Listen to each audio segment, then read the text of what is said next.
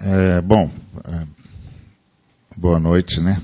Já é, eu queria começar a falar sobre a noção do outro, que é o outro próximo e o semelhante. Não é isso? Então, para falar sobre o outro, eu queria ler um texto na Bíblia que está em, em João é, capítulo 5 que diz assim, ora, versículo 2, ora, existe ali junto à porta das ovelhas um tanque chamado em hebraico Betesda, o qual tem cinco pavilhões. Nestes jazia uma multidão de enfermos, cegos, coxos, paralíticos, esperando que se movesse a água, porquanto um anjo descia em certo tempo agitando-a, e o primeiro que entrava no tanque, uma vez agitada a água, sarava de qualquer doença que tivesse. Estava ali um homem enfermo, havia 38 anos, e Jesus, vendo-o deitado e sabendo que estava assim há muito tempo, perguntou-lhe: que é, Queres ser curado? Respondeu-lhe o enfermo: Senhor, não tenho ninguém que me ponha no tanque quando a água é agitada, pois enquanto eu vou, desce outro antes de mim. Aqui está o outro. O outro, o próximo e o semelhante parecem ser sinônimos, mas para nós cristãos não é. Para nós cristãos, o outro é a forma como a tradição greco-romana vê a pessoa que está ao, ao lado da gente. É o outro. E o outro é sempre aquele que disputa comigo o mesmo espaço. Que disputa o ar, o mesmo ar, a mesma a mesma oportunidade, o mesmo vestibular, a mesma vaga, é o outro. E, e a única coisa que, que impede uh, que impede que, que, que eu e o outro estejamos em guerra aberta é a civilidade construída e, e o direito reconhecido por lei, inclusive. Mas é o outro, o outro é meu concorrente. É, e aqui ele aparece. Quando Jesus fala com o homem, ele tem faz 38 anos que ele está lá, e, e Jesus vai falar com ele. E agora você imagina o quadro, né? É, tem uma cisterna, água parada, de quando em quando vem um anjo e mexe a água. E aí o primeiro, o primeiro, e só o primeiro, que se lança na água quando a água é movida pelo anjo, é curado. Ora, isso estabelece um clima de disputa intensa eu não posso me distrair, eu tenho de ser mais rápido do que o outro. E nós estamos o tempo todo brigando para ver quem é que fica mais próximo do tanque. É, é óbvio, aquilo, aquilo não é pacífico. As pessoas não estão estáticas, elas estão se movimentando, elas estão tentando se aproximar do tanque, elas estão brigando por espaço o tempo todo e estão brigando por espaço enquanto é, miram é, doentiamente o, o, a água, porque não pode perder tempo. E, e eles estão lá se, se, se, se achando, achando um espaço, tentando um espaço. Então, não é um grupo de pessoas contemplando não tem contemplação aqui. Aqui é uma situação de guerra. Os espaços estão sendo disputados uh, de forma visceral. Porque ninguém sabe quando o anjo vai mexer a água e só um vai ser curado. Então, todos são concorrentes entre si eles estão em estado de guerra. É o quadro mais próximo, é, é a plastificação mais impressionante do que a queda humana gerou entre os seres humanos. Não é uma, não é uma situação pacífica, não é uma contemplação, não é uma devoção, não é o aguardo pelo luminoso, como dizia o Kant, não é isso. É uma guerra. Quem está quem tá mais próximo na hora em que o anjo vai mexer a água? Só esse vai ter condições de pular primeiro. E, e, e só esse será curado. Então, esse é o primeiro movimento que tem aqui. O segundo movimento que tem aqui é o dos equívocos. Quanta gente teve certeza que viu a água ser movimentada e pulou? E aí, como você acredita que o anjo que a água movida está tomada de, de poderes, então não importa como você pule, não importa como você caia, afinal de contas você vai ser curado. Então não importa se você se lança de uma maneira que em qualquer outra circunstância você é, comprometeria a, a sua coordenação motora. Não importa, porque você vai cair na água é, absolutamente tomada de poderes curativos. Então, qualquer jeito que você pular está bom, você vai ser curado. Então, agora, quantos equívocos, quantos equívocos não foram vistos ali? Quanta gente pulou e ficou muito pior. Porque não tinha não tinha não, não, não, não houve movimento algum. Foi um foi um equívoco foi o fruto da ansiedade do desespero humano. Aquele quadro era um quadro é, assustador que inclusive me leva a pensar que a, a a fé uh, na, no anjo era um mito. Era um mito. Alguém em algum lugar, no meio do desespero, no meio da angústia, no meio, no meio do absurdo da vida, criou aquela figura ou teve alguma é, pretensa é, experiência a, transcendente. E aí aquilo se espalhou como uma nesga de esperança. E por que, que eu acho que é o mito? Porque seria cruel de Deus, da parte de Deus. E uma coisa que a gente aprende do Deus triuno é que crueldade é uma palavra que cujo significado ele não conhece nos seus movimentos. Então aquilo era um era um mito, porque o que a gente precisa entender é que as enfermidades em Israel eram tidas como é, maldição. E eram tidas como maldição não porque a, tivesse qualquer coisa perto do que hoje alguns amados irmãos chamam de maldição hereditária e que até onde eu conheço as escrituras não se sustenta de jeito nenhum é que o povo de Israel era um povo especial, um povo separado, criado por Deus e blindado por Deus. Então, há exemplo do que lhes aconteceu no deserto, onde eles foram preservados, com exceção dos momentos de juízo.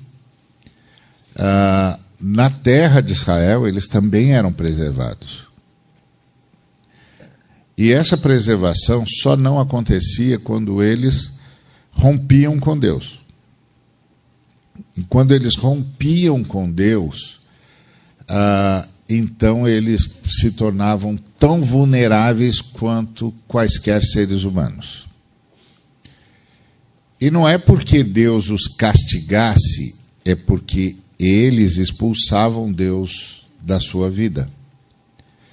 E aí é onde você tem todo o projeto dos profetas chamando o povo de volta para Deus.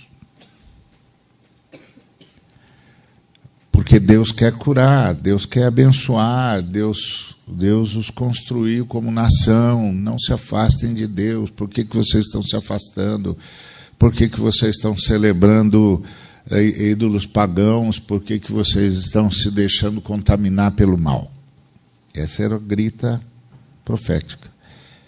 A gente não, não, não tem muito mais essa noção, porque nós fomos é, ensinados, principalmente no Ocidente, por uma teologia muito próxima do determinismo.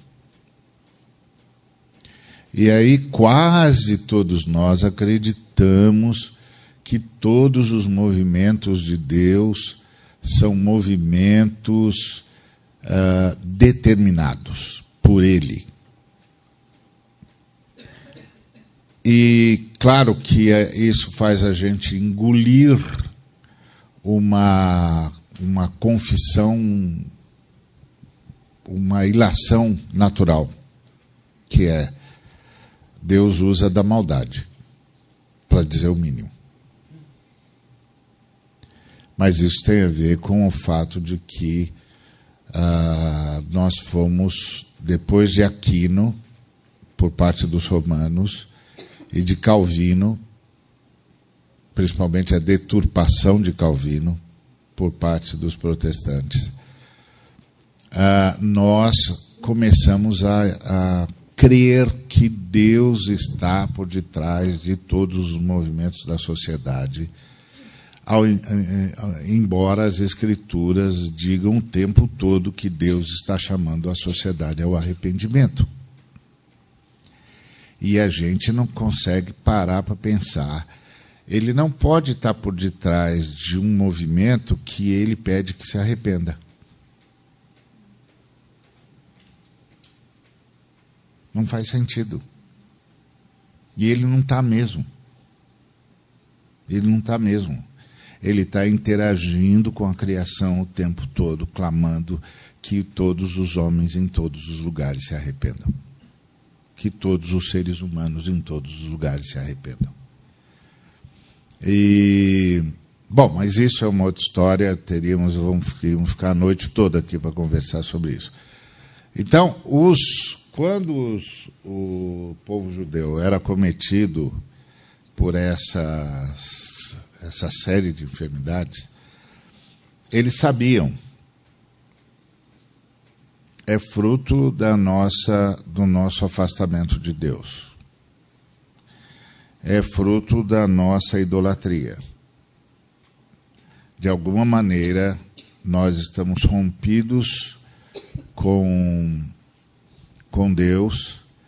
E aí, quando a gente rompe com, rompe com Deus, a gente fica mais ou menos, não fica à deriva, mas fica sob influência dos seres malignos. E aí, alguém deve ter sugerido essa possibilidade de que Deus, num ato de misericórdia com os seres que romperam com ele, manda um anjo para fazer esse tipo de é, benesse eventualmente. Então é preciso estar muito atento. Então isso não era é, não era uma uma verdade no sentido bíblico do termo. Esse é um texto que nos revela um hábito, algo que foi desenvolvido entre o povo e que o povo acreditava que era assim mesmo, que tinha um anjo que ia lá e que mexia a água. Então, aquele era um ambiente de muita crueldade, de muito desespero e de muita angústia. E um ambiente em relação ao qual era quase impossível interagir.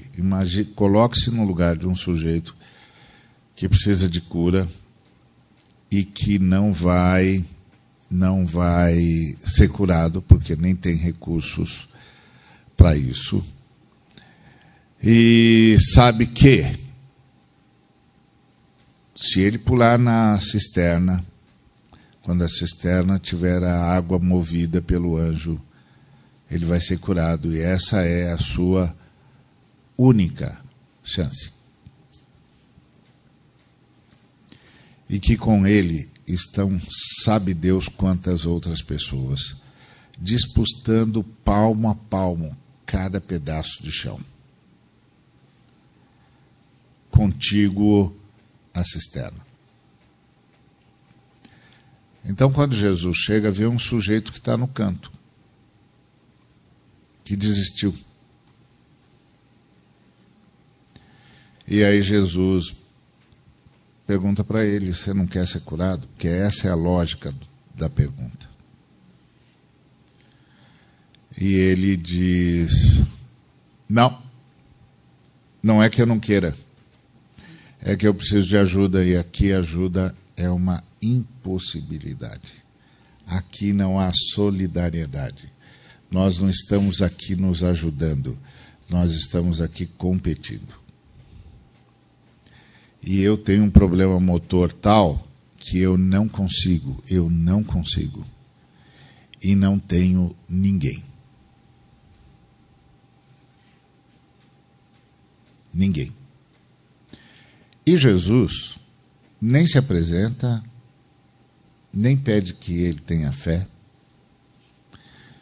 Jesus dá uma ordem e ele se levanta. E à medida que ele se torna curado, ele imediatamente deveria ter se tornado um missionário.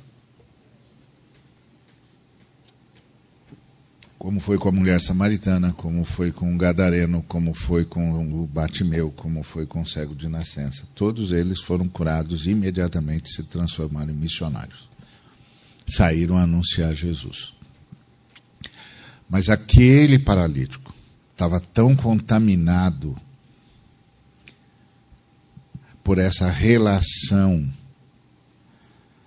de concorrência, de competição, de ausência de solidariedade, de abandono de um em relação ao outro, onde todos estão abandonados à sua própria sorte,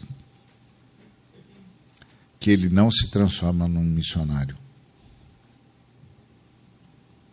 Ele não grita: Pessoal, acabei de ser curado.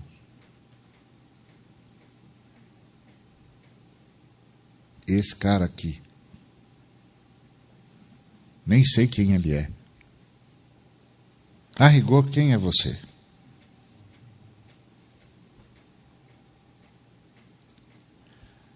Isso é a relação com o outro nas Escrituras Sagradas é quando o outro se torna o meu adversário, meu concorrente. E uh, o que vai acontecer com ele não me importa.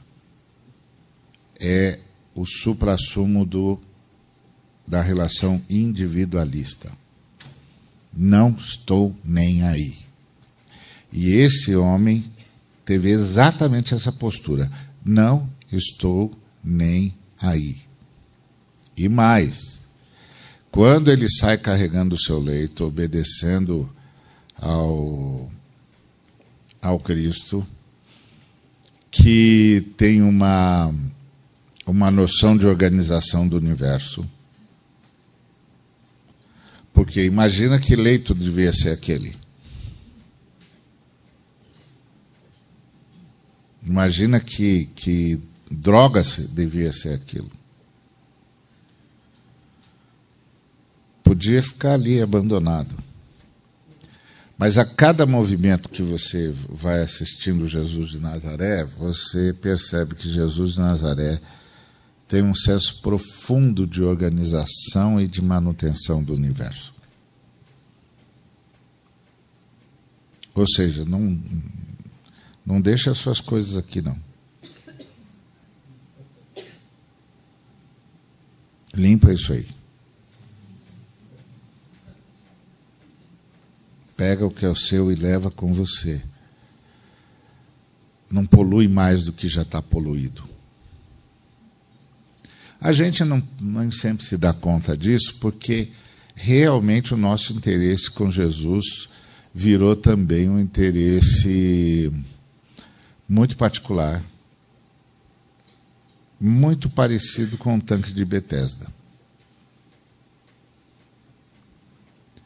Não estamos muito ocupados em aprender de Jesus, mas usufru a usufruir dele.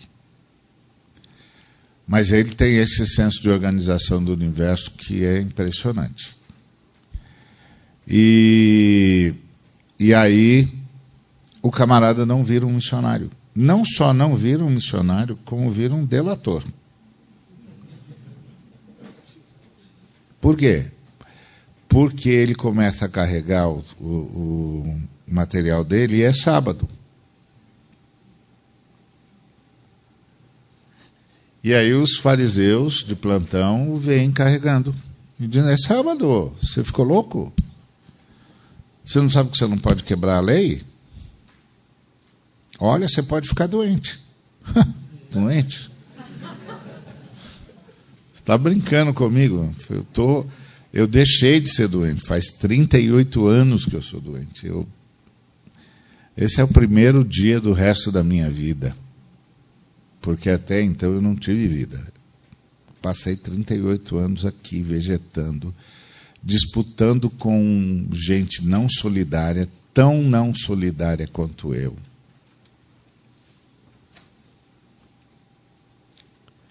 sem esperança, mas não tendo nenhum outro lugar para ir. Na verdade, eu estava evitando de ser um fardo para os meus, porque é só isso. Não, ao invés dele aproveitar a chance para virar um senhor missionário, ele vai descobriu quem é o camarada que curou. E o acha. Na verdade, é achado, porque Jesus cruza com ele e diz: Olha, não peques mais. E aí a gente ouve alguns colegas que dizem assim: está vendo, você não pode pecar, porque você pecar, você vai ser doente, ficar doente, etc, etc, etc. Não é verdade. Porque pecado em Israel era um ato premeditado de idolatria. Quando Jesus disse não peques mais, ele não está dizendo não quebres a lei. Porque para quebrar a lei tem cura, tem sacrifício, tem perdão. Para idolatria, não.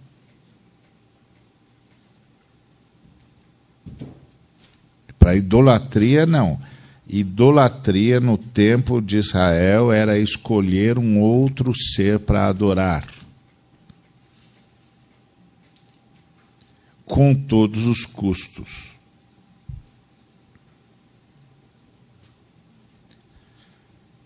Então é disso que Jesus está falando. Não está falando de quebrar a lei, porque para quebrar a lei tem sacrifício. Para idolatria, não. Na lei de Moisés não tem saída. Então, é, ele vai, Jesus diz isso para ele. Ele não agradece Jesus, ele nada, ele vai para os caras que o haviam interpelado e diz: Ó, oh, foi ele lá, chama Jesus. Veja o nível de insensibilidade que aquela relação causou naquele homem. Isso é o que, o que lidar com a pessoa como se ela fosse o outro causa em nós. Uma profunda é, insensibilidade, porque, ao fim e ao cabo, o outro está disputando espaço comigo. Bom, é... então nós cristãos não trabalhamos com esse conceito de o outro. Nós trabalhamos com o conceito de o próximo.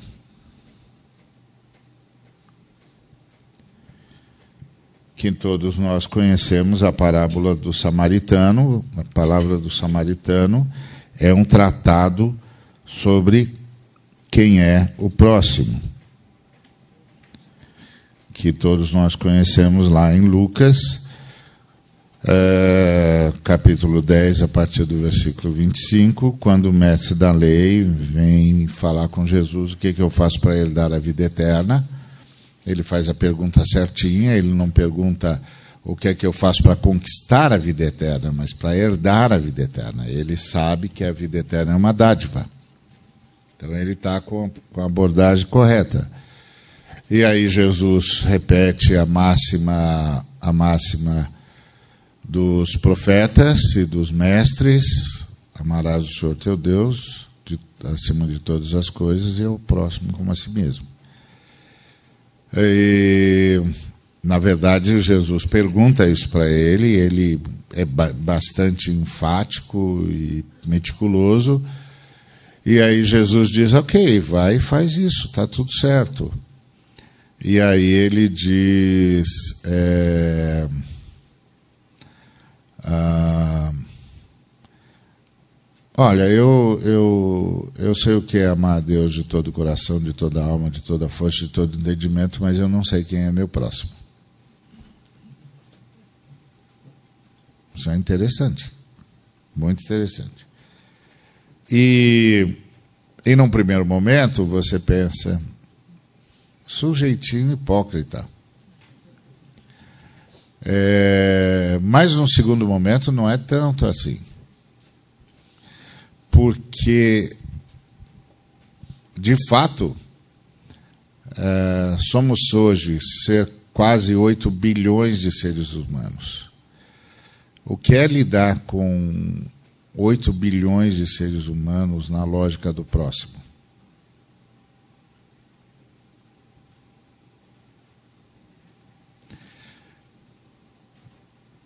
Nessa contingente enorme, tem gente de todo tipo. Tem gente que, por mais que você lhe queira ser próximo, ele sempre terá em você o outro. E ele vai ficar muito feliz se você quiser tê-lo como próximo, porque ele vai se aproveitar de você como outro, como se pode aproveitar do outro. Porque o outro é um concorrente. O outro é um inimigo. O outro é um fator de ganho ou de perda. Em qualquer uma das, das, das situações, o outro é um enfrentamento. E aí? Num mundo caído, onde as pessoas estão eivadas, contaminadas pelo mal, como é que se lida com o ser humano ao meu lado como o próximo e não como o outro?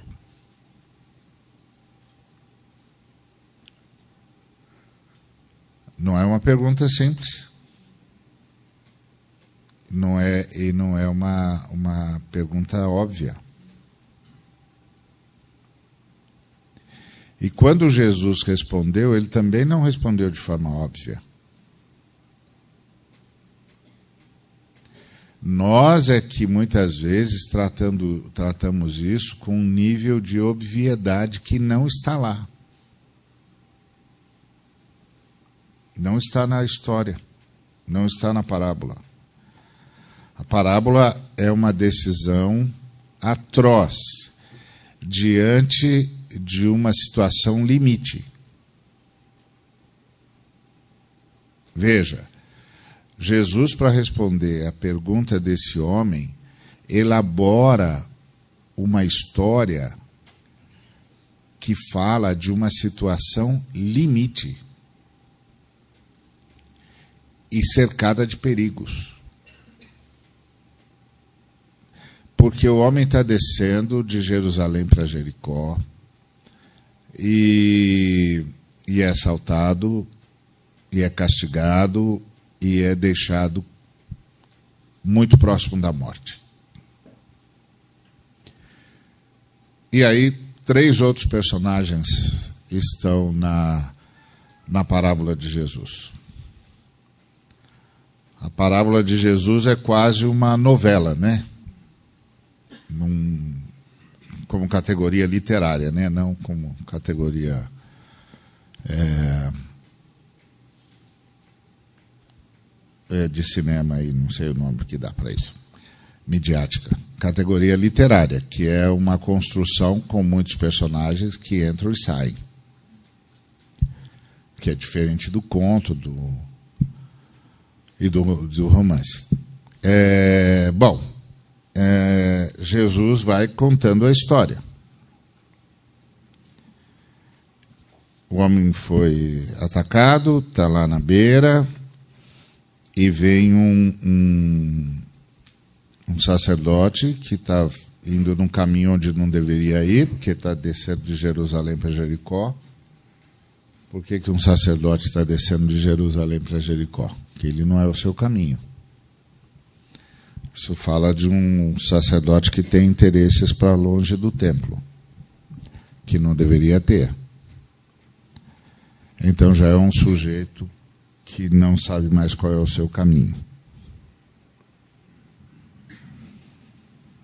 E que, por não saber qual é o seu caminho, por ter se enveredado por um descaminho, não tem nenhum interesse de se revelar.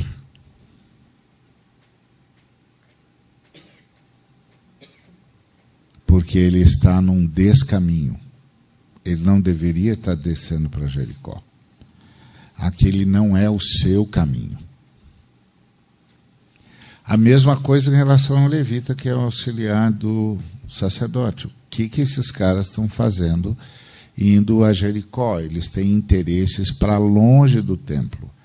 E eles não deviam ter interesses para longe do templo. Eles, inclusive, nem, é, nem tinham terras para não ter outros interesses além do templo. Eles não tinham negócios para não ter outros interesses além do templo. Eles eram sustentados pelas outras tribos para não terem outros interesses além do templo. Então, essa fala de Jesus é uma denúncia. E aí, Jesus denuncia que tem dois, dois seres humanos que estão num descaminho. E que, em estando num descaminho, não tem nenhum interesse em se revelar. Então, a primeira grande lição de Jesus é: se você é, está em descaminho, dificilmente você vai poder se relacionar com a pessoa com quem cruza como próximo porque para se revelar, para se relacionar com a pessoa com quem você cruza como próximo, você tem de se revelar. Você tem de se dar a conhecer. E se você está num descaminho, tudo que você não quer é ser conhecido. Porque você está numa atividade que você quer manter em sigilo, para dizer o mínimo. Por isso que essa, essa questão da verdade nas escrituras não é uma questão técnica, é uma questão ontológica. É uma questão de identidade. Não é uma questão de formulação. É de identidade. É quem eu sou. Que é a fala, a fala de Jesus para a mulher em Samaria. Se você soubesse o presente que Deus tem para você, quem é e quem está falando com você, você pediria, eu lhe daria água viva. Ou seja, eu estou trazendo para você a, a sua identidade. Porque você está se procurando por aí e não está se achando. Se você soubesse o presente que Deus tem e quem eu sou, o presente que Deus tem para você é a verdade. A verdade não é um conteúdo, não é um mérito, é uma identidade. Quem é você?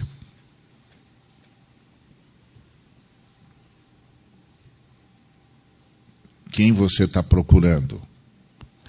Você está procurando a si mesma, mas você nem sabe onde achar. Não, na verdade, você não sabe onde começar a procurar. Pois esse é o dom de Deus. E eu sou o portador do dom. E se você soubesse o dom que Deus tem para você e quem eu sou, você me pediria. E seria o fim da sua procura. Porque quem beber da água que eu lhe der nunca mais terá sede.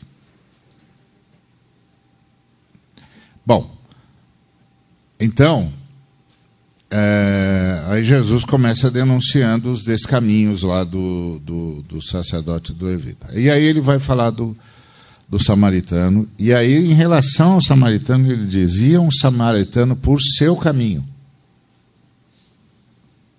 Ele ele está lá, ele é aquilo. Ele sabe quem ele é. Ele não tem o que esconder. Esse é o caminho dele mesmo. É um negociante negócio se faz em Jericó.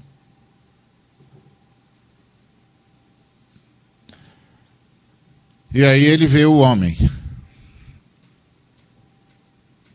E aí, como dizia o Jim Peterson, de forma muito interessante, ele diz que quando os, o sacerdote e o levita viram um homem caído à beira do caminho, a pergunta que eles fizeram é: se eu parar, o que vai acontecer comigo?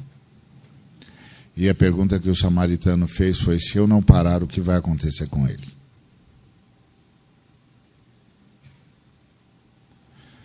Então, o Eugene trabalhou mais ou menos na mesma linha de, de interpretação do texto que eu uso, que é Jesus está denunciando um desvio de identidade, antes de qualquer coisa.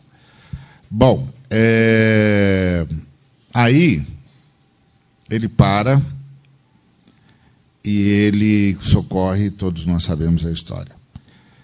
Correndo risco, porque ele sabe o que aconteceu com o homem, o homem foi assaltado, e se os, e se os bandidos ainda estão por aqui? E se os bandidos o deixaram aqui justamente como isca? E se os bandidos estão esperando que a gente pare para ter mais um, mais um alvo, mais um, uma fonte de, de é, ganho ilícito. Não sei. Não dá para saber se isso não é apenas uma emboscada. Mas se eu não parar, o que, o que pode acontecer com aquele homem? Ele para e se expõe a todos os riscos. É uma situação limite. Não só se expõe a todos os riscos naquele momento, como continua a expor-se, porque ele coloca um moribundo sobre a sua montaria uh, e não dá para ir a galope, né? Provavelmente, é, inclusive, ele continua a caminhada dele a pé.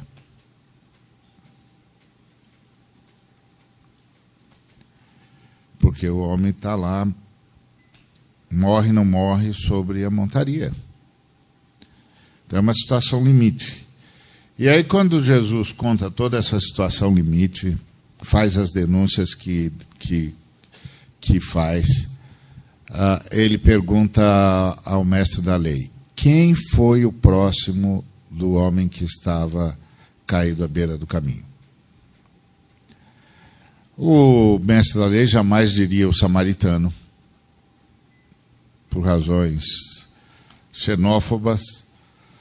Então ele diz aquele que tratou de, com o, a este com misericórdia.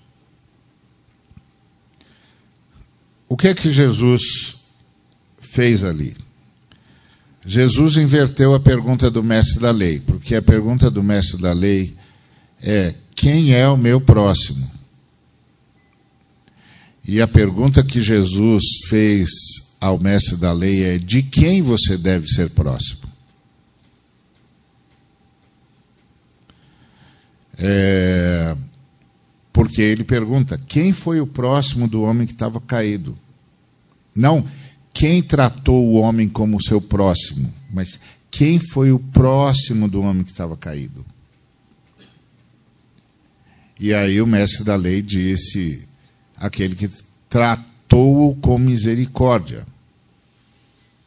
E Jesus então arrematou, dizendo: vá e faça o mesmo. O que, que Jesus está dizendo? Que eu não tenho como interagir com todos os seres humanos. Eu não tenho como é, tratar os seres humanos com o sacrifício que a ideia de próximo traz. Porque é gente demais em tantos lugares ao tanto tempo, em, em, o tempo todo, por tanto tempo, que nem eu tenho condições para tudo isso. E tem uma gama enorme de seres humanos que nem precisam disso. E aí tratá-los como um próximo é ser sempre, ah, simplesmente deferente, educado, bondoso nos relacionamentos. Mas que eu vou encontrar um ser humano que eu verei, este ser humano precisa de mim. Quando eu encontrar um ser humano que eu consiga ver como um ser humano que precisa de mim, eu encontrei o próximo. Na parábola de Jesus. Então, o próximo na parábola de Jesus é o ser humano que eu vir que precisa de mim.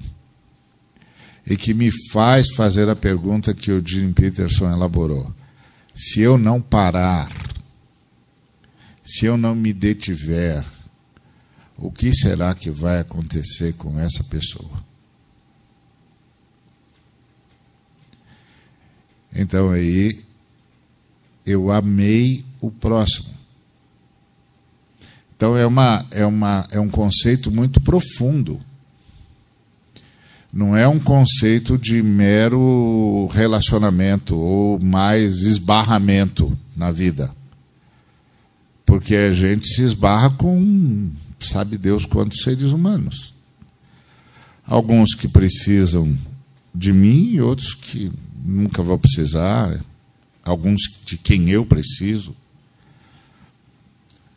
E alguns que tudo que a gente vai fazer é se saudar com educação, com deferência, mas ó, oi, oi. Paz seja contigo, paz seja contigo. É isso, tá bom. Como ou como diz meu amigo Levi, paz e bem da parte de Jesus de Nazaré, não é? Tá bom, é, é o que basta. Mas eu vou encontrar seres humanos que realmente precisam de mim que precisam que eu pare, que eu me detenha, que eu saia da minha zona de conforto, que eu me arrisque. No dia em que eu encontrá-lo ou encontrá-la, eu encontrei o próximo. Essa é a lógica de Jesus. Então, quem é o próximo? É aquele que eu, de repente, tenha consciência de que estou diante de um ser humano que precisa de mim. Esse é o meu próximo. Agora, eu vou tratar todos os seres humanos com deferência e serei missionário em relação a todos os seres humanos. Eu sempre estarei desejando o bem e sempre estarei levando o bem na, na, na minha, no meu testemunho sobre o Cristo. Mas alguns deles precisarão de mim, outros não precisarão mesmo. E é óbvio, eu sempre posso orar pelo, por um outro ser humano, independente do quanto esse ser humano esteja cercano ou não de mim. Então, é, isso é o próximo. E o semelhante? O semelhante é Deus, né? Quem é o semelhante do ser humano? Semelhante do ser humano é Deus. Não foi Deus que nos criou a sua imagem e semelhança? O outro ser humano não é o meu semelhante, é o meu irmão, né? Ele faz parte da unidade humana, da família humana. Ele não é o meu semelhante. Ele é igual a mim. O assemelhado não é igual. Então nós somos assemelhados a quem? A Trindade. E somos assemelhados à Trindade na sua relação. Nós não temos como manifestar a nossa semelhança com a Trindade a partir da onipotência da Trindade ou da onisciência ou da onipresença ou da eternidade ou da soberania ou na imortalidade? Não tem. Nós não expressamos a Trindade nos seus atributos máximos. Porque os seus atributos máximos são incomunicáveis. Então, no que, que nós expressamos a Trindade? Um relacionamento. A Trindade, para ser poder ter em nós seus semelhantes, estabelece entre si uma relação baseada na paternidade, na filidade e na maternidade. E é nessa relação da Trindade que nós nos assemelhamos à Trindade. Por que, que nós somos imagem e semelhança de Deus? Porque nós somos as únicas criaturas da Trindade que, guardadas as devidas proporções, somos capazes de expressar o que só a Trindade conhece: unidade, onde mais de um é um só. Unidade que se manifesta no relacionamento. Pai, mãe e filho. Paternidade, maternidade e filidade. Paternidade, obviamente, manifesta pelo pai, a maternidade manifesta pelo Espírito Santo e a filidade, naturalmente, manifesta pelo Deus Filho que se fez carne e habitou entre nós. Então é nessa relação que nós nos assemelhamos à Trindade. Não na sua, no, nos seus atributos máximos. Então somos semelhantes à Trindade, porque como a Trindade vivemos e como a Trindade manifestamos unidade somos capazes de. Ah, claro que hoje capazes por meio de um milagre, que é a habitação do poderoso Espírito Santo.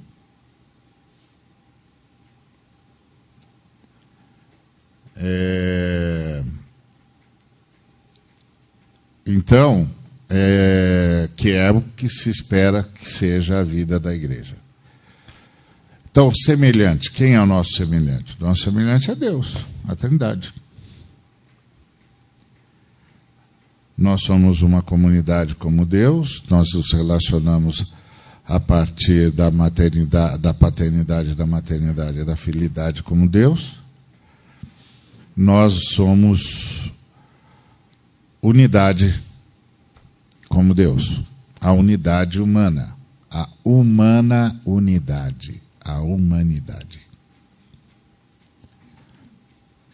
Os seres, a unidade semelhante à divindade,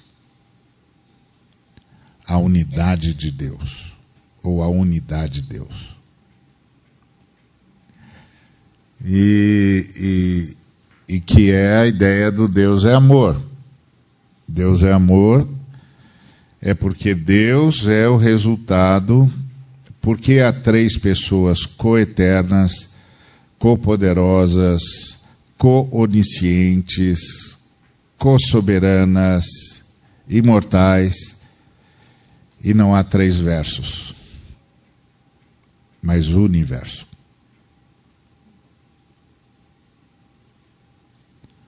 Porque as três pessoas manifestam um só Deus. São uma unidade teocêntrica. Formaram uma unidade teocêntrica pela forma como se relacionam, que provoca o que nós chamamos de unidade. Essa forma como se relacionam e que as escrituras chamam de unidade, as escrituras nomeiam com a palavra amor.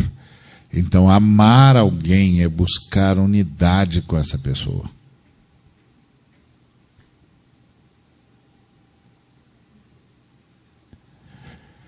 Então, o próximo é aquele que eu vir que precisa de mim o outro é aquele, é aquele tipo de relacionamento que eu preciso superar, eu não posso olhar para a pessoa ao meu lado ou ao meu alcance de alguma maneira como um adversário.